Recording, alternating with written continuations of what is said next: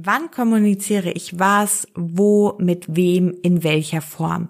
Welches Tool nutze ich für externe Kommunikation? Welches Tool ist für uns intern ein Tool zur Kommunikation für schnelle Diskussionen?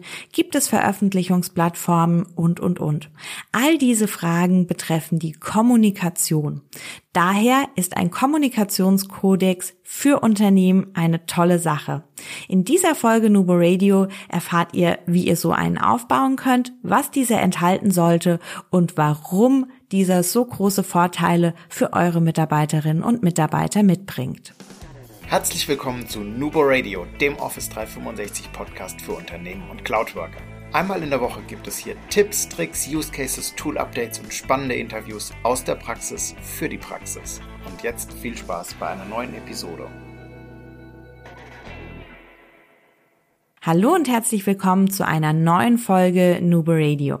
Mein Name ist Dominique und wenn ihr schon mal auf unserer Homepage vorbeigeschaut habt, dann wisst ihr, dass Kommunikation für mich der Weg zum Ziel ist. Kommunikation ist einfach ausschlaggebend für eine gute Zusammenarbeit, damit keine Missverständnisse auftreten und jeder immer informiert ist.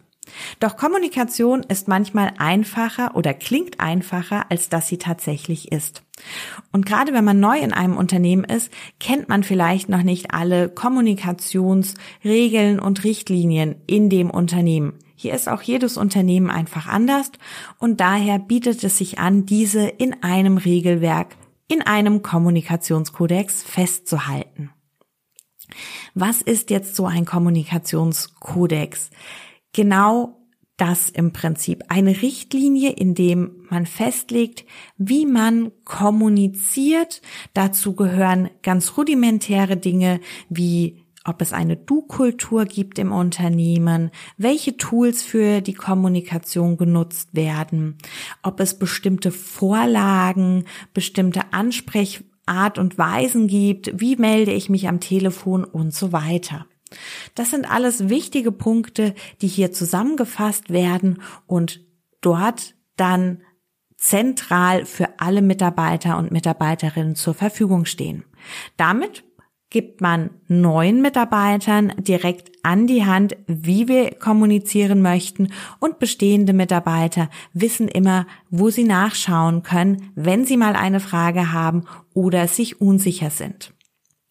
Denn gerade das Thema, welches Tool verwenden wir für welche Kommunikation, klingt erstmal so simpel, ist aber durchaus recht komplex, je nachdem, wie viele Tools es auch gibt, wie die, wir die Informationen unterscheiden, die wir teilen. Gibt es Microsoft Teams? Gibt es Yammer beziehungsweise neu jetzt Viva Engage? Wann verwenden wir eine E-Mail? Was muss vielleicht sogar im Intranet veröffentlicht werden? Gibt es noch weitere Tools, vielleicht aus der Vergangenheit? Wann muss ich ein Meeting erstellen und ich kann es nicht mehr einfach so klären? All das sind Dinge, die hier in dieser Toollandschaft zur Kommunikation festgehalten werden können. Ein Beispiel wäre, wir nutzen Teams für die interne Kommunikation und nur wenn Entscheidungen getroffen werden und diese dann auch dokumentiert langfristig irgendwo abgelegt werden, wird eine E-Mail geschrieben. Für die Projektkommunikation nutzen wir die Beiträge in Microsoft Teams in einem Teamraum. Hier soll immer ein Betreff verwendet werden und so weiter. Das kann man in dem Kommunikationskodex High-Level erst einmal festlegen und die Details können dann auch pro Team wieder ausgearbeitet werden. Aber eine grobe Richtung, wo wir hin möchten, eben zum Beispiel, wir möchten E-Mails reduzieren. Das ist eine wichtige Aussage, die auch in so einem solchen Kommunikationskodex stehen sollte. Wie geht es dann weiter? Nachdem festgelegt ist, okay, welche Tools gibt es, wo was wird wofür verwendet, ist natürlich auch immer wichtig, die Reaktion, die von mir als Mitarbeiter erwartet wird, nochmal darzulegen. Wie schnell möchten wir, dass reagiert wird? Ist eine Reaktion in Microsoft Teams in Ordnung? Und so weiter und so fort. All das sind Dinge, die man hier reinschreiben kann. Des Weiteren können auch so Themen wie Telefonansagen. Wie melde ich mich am Telefon? Hier reinfließen. Ansagen für den Anrufsbeantworter. Wie bespreche ich meine Mailbox? Texte für die Abwesenheitsnachricht in Outlook oder den Status in Teams, wenn ich im Urlaub bin. Briefvorlagen gehören hier genauso mit rein wie die Signatur in Outlook. Also all das kann hier wirklich festgehalten werden, so dass man einfach weiß, wo ich danach suchen sollte. Gerade auch, wenn man sagt, okay, die Signatur ändert sich vielleicht zu Weihnachten oder ähnliches, ist es praktisch, wenn ich dort genau weiß, wo ich danach, wo ich mir den Text einfach rauskopieren kann. Was könnte noch mit reinfließen? Das Thema Aufgabenkommunikation. Wo ist es erlaubt, Aufgaben zu definieren? Auch immer ein ganz wichtiger Punkt. Dürfen Aufgaben per E-Mails verteilt werden? Müssen diese direkt in ein Tool geschrieben werden? Darf ich einen Teams-Post dazu verwenden? Hier könnte zum Beispiel festgelegt werden, dass Aufgaben oder fest definierte und delegierte Aufgaben in einem Aufgabenmanagement-Tool beispielsweise Planner oder in Projekten in Project festgehalten werden müssen und eben nicht einfach per E-Mail über den Zaun geworfen werden dürfen. Das sind wichtige Informationen, die dann auch später die Zusammenarbeit erleichtern. Also dementsprechend hier mal drauf achten, wie verteilt ihr Aufgaben? Denn auch Aufgaben und die Kommunikation von Aufgaben können ein Störfaktor in einer guten Zusammenarbeit sein, weil vielleicht nicht alle Informationen mitgekommen sind, die ich zur Erledigung der Aufgabe brauche und ich mir dann so ein bisschen auf den Schlips getreten fühle, weil ich mir denke, hm, jetzt wurde mir hier wieder was zugeworfen, aber was soll ich damit eigentlich? Also auch das ganz, ganz wichtig.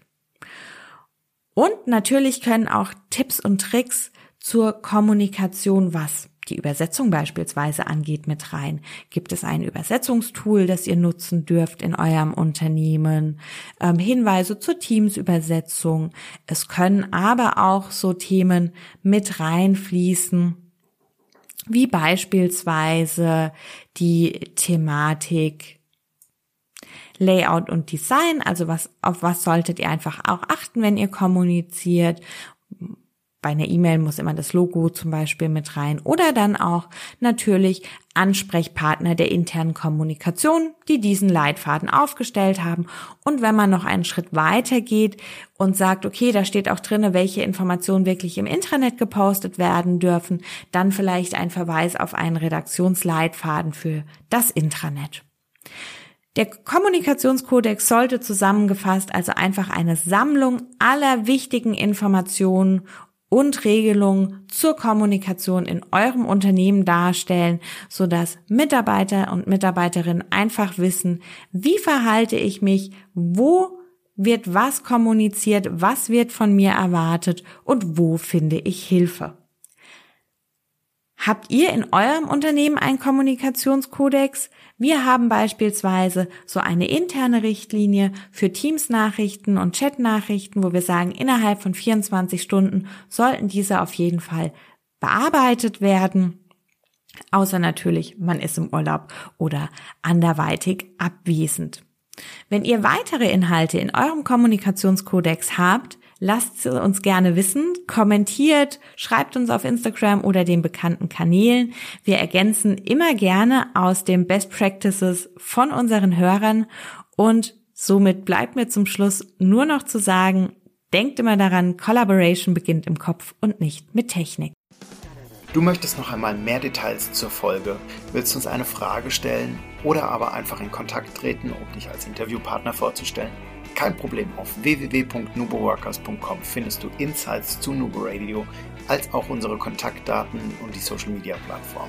Viel Spaß beim Klicken!